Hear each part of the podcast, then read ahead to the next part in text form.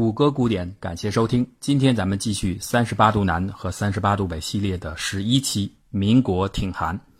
在韩国独立运动的发展过程中，来自中国的帮助和支持无疑是巨大而直接的。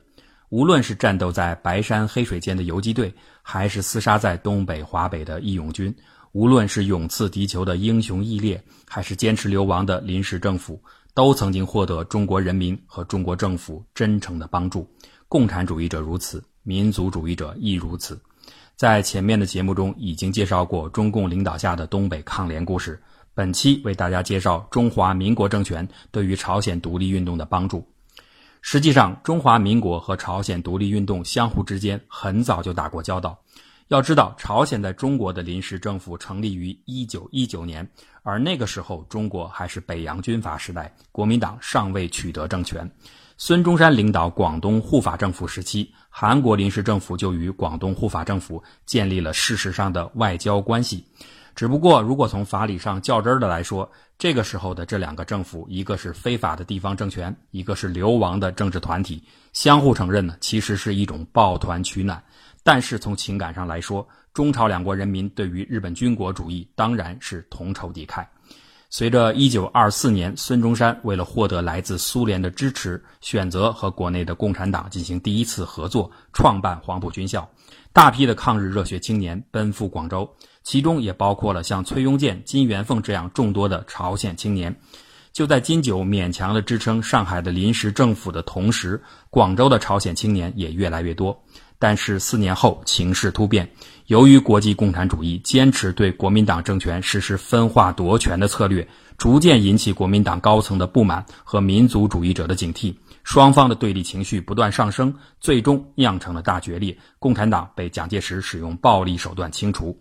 而朝鲜的众多抗日青年也在这次大变动中纷纷出走，有的跑到了东北苏联，有的到了西北的根据地，也有的分散在中国各地继续抗日活动。这其中，金元凤等人就逐渐发展成为一支与金九领导的大韩民国临时政府并驾齐驱的政治组织。一九三一年七月一日，日本警察在中国吉林万宝山地区开枪射死中国农民。随后的七月三号到九号，日本当局在朝鲜汉城等地故意煽起排华的暴动，动员一些无赖匪徒蓄意杀害中国商人和工人。这件事激发了中朝之间的民族仇视。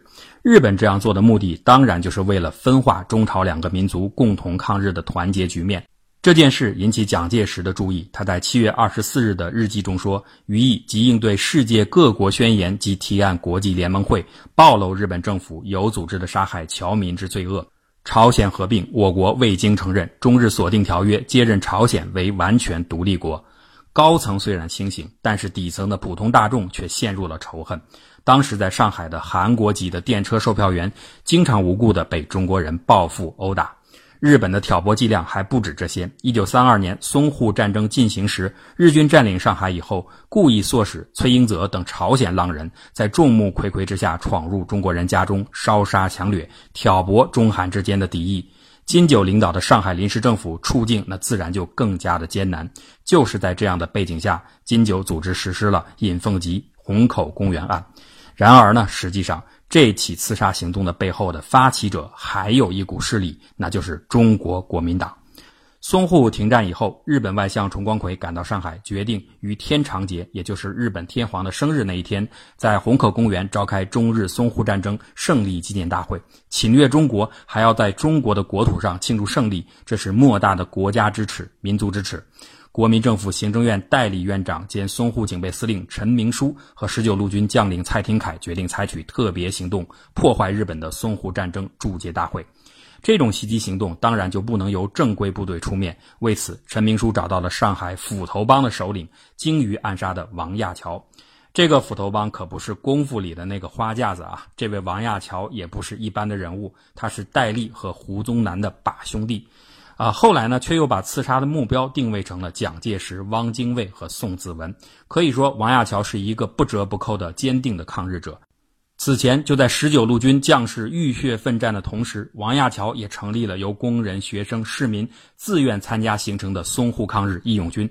其中，他们最令日军感到后怕的一个行动，就是差一点把日军主力战舰出云号炸沉。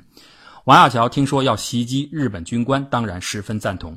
但是日方为了防止不测，早就宣布淞沪战争注解大会不允许任何中国大陆的人出场，只许日本、朝鲜和中国台湾人入场。王亚樵顿时想起了在上海的大韩民国临时政府，便通过安昌号联系，在静安寺路沧州饭店面见金九，双方面议，准备实施炸弹袭击。这次袭击最后大功告成。当然啊，我们必须要说明一点：整个刺杀行动除了在一开始的发起之外，基本上都是由韩国临时政府单独策划实施的。有人根据王亚樵一开始的参与，认为这次刺杀应该算是中韩双方联合谋划的。其实呢，有一些言过其实。金九本人的自传里压根儿就没有提到王亚樵这一节。由于这次爆炸案的巨大影响力，媒体连篇累牍的报道，中国抗日军民群情踊跃，刺杀行动不仅杀死了白川一泽，也让中国人对韩国人的感情发生了彻底的转变。而中华民国政府也开始正式支援韩国的抗日组织。一九三二年，蒋介石命令陈果夫开展援韩工作，并在一九三三年的五月约见金九。金九虽然不会说中国话，但是懂得写汉字，所以他和蒋介石进行了一次有趣的笔谈。金九书写询问：“先生若资助百万元，两年之内可在日本、朝鲜、满洲方面掀起暴动，切断日本侵略大陆之后路，先生以为如何？”蒋介石提笔回答：“请以计划书详示。”随后，金九就制定了完整的计划。但蒋介石看完以后，通过陈果夫向金表示。若靠特务工作来杀死天皇，则会另有天皇；杀死大将，也会另有大将。为将来的独立战争着想，应该先培训一批武官。这样，双方就决定以河南洛阳军官训练学校为基地培训军官。第一期首先培训一百名。后来，这些军官当中的大部分人员参加了中国国民党的中央对日情报工作。此外，在经济方面，除金九等临时政府官员按月得到中国方面的经费补助外，韩国流亡人士的回国活动等费用也常由陈果夫转请蒋介石接济。不过，在那个时代的中国国内，朝鲜的抗日运动仍然是派系林立。获得蒋介石的接见，并不意味着金九已经取得了在华全体韩国人的领袖地位。除了在东北和共产党占领区活动的派系以外，仅仅在国统区内，金九就仍然有一个主要的政治对手金元凤。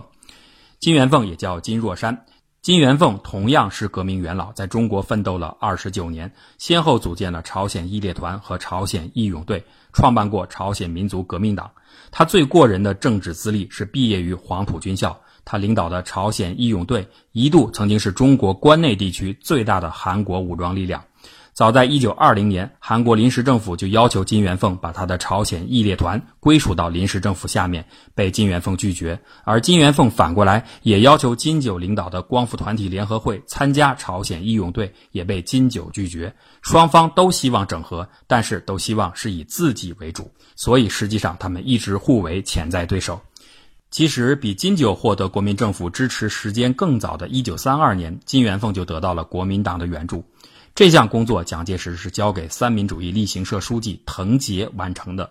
这样呢，从三十年代初开始，国民政府援助的韩国独立运动逐渐形成了两个平行的体系：一个是以国民党中央组织部为主的党方朱家骅为代表，主要援助金九；另一个是以三民主义例行社为主的军方贺中涵等为代表，主要援助金元凤。起初，国民党对两个团体的支持力度大体相当，而且这种安排也没有什么刻意的分化的用意。但是在实际执行层面，国民党后来内部的派系之争不可避免的，确实逐渐影响到了金九与金元凤的关系上，双方的分歧逐渐加深。为了弥合众多的派系，团结各个韩国抗日团体，军方例行社和党方陈果夫在一九三三年敦促各组织成立统一的韩国民族革命党。结果呢，还是未能消除金九和金元凤的心结。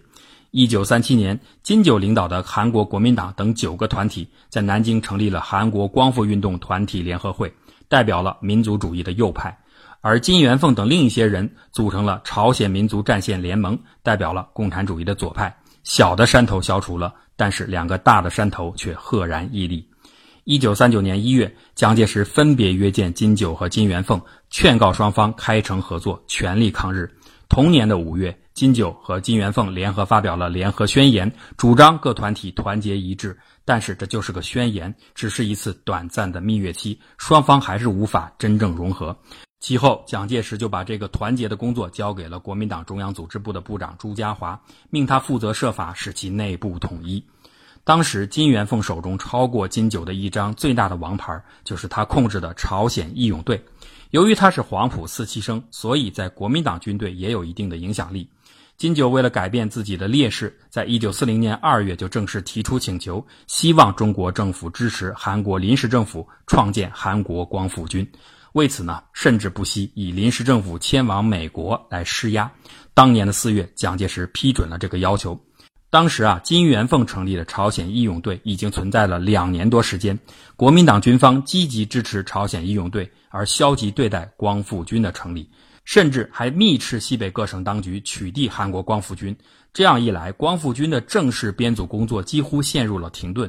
金九多次上书蒋介石，直到一九四一年的十一月，韩国光复军才算正式成立。而相比之下，金元凤当年朝鲜义勇队的成立过程只有一个多月，可见军方对金九光复军的抵制态度。接下来的一九四二年，形势开始对金元凤变得不利。随着国共两党的摩擦逐渐加剧，带有共产主义色彩的朝鲜义勇队越来越受到排斥，国民党逐渐停止了对其的支援。而这个期间呢，共产党则加强了对这支队伍的拉拢。稍后，朝鲜义勇队北上，进入了共产党控制的抗日区域，逐渐脱离了国民政府的控制。金元凤这次没有选择北上，他带领部分朝鲜义勇队的残部留在了重庆。但此时实力完全一空的他，别无选择，只能同意稍后将其残部并入韩国光复军。一九四三年，朱家骅向蒋介石进言，主张政应以临时政府为目标，党应以韩国独立党为目标，军应以李青天之光复军为目标而扶助之。蒋介石批示，此后照此方针进行，不得再有变更。到此为止，就等于国民政府完全肯定了金九在韩国独立运动中的主导权。对韩国独立运动，除了道义上的支持外，中国方面还给予了大量经济上的援助。韩国临时政府任何经济方面的要求，中国几乎是有求必应。有时蒋介石还特别细心的指示，免于会计审查，不必稽核，以免伤其自尊心。日本战败投降后，尽管中国自身的经济也非常困难，但对于韩国临时政府提出的所有借款要求，中国全部答应。一九四五年的十月十七日，借拨法币一亿元；二十二日批准先拨五千万元；二十八日同意再拨五千万元，另拨美元二十万元，作为韩国临时政府成员返国及返国后初期工作之费用。在国际方面，中国一直坚定地支持韩国独立，替朝鲜民族的正义要求不断发声。一九四三年二月二十五日，宋子文在华盛顿会晤美国国务卿赫尔时表示。中国反对任何国家在战后攫取新的土地，同时声明中国支持韩国独立。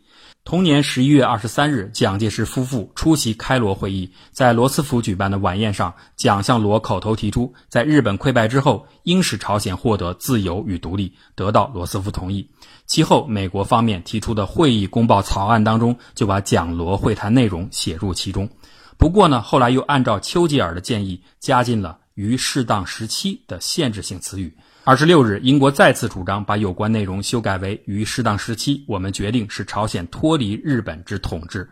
如此一来啊，那朝鲜是否独立就仍然是个不确定的议案。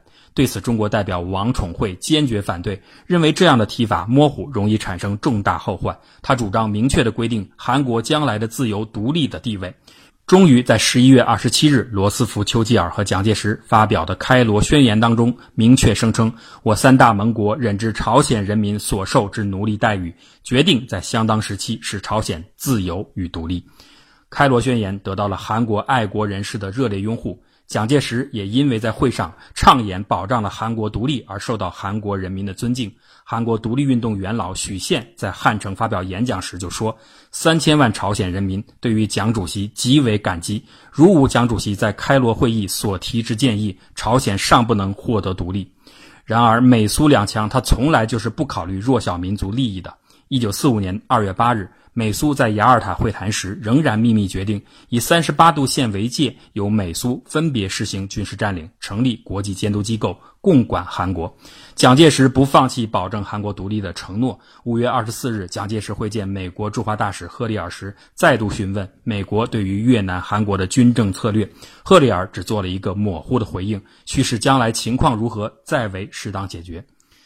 日本投降之后，韩国临时政府即将返回祖国。十月二十九日，蒋介石接见金九，希望韩国同志和衷共济，团结一致。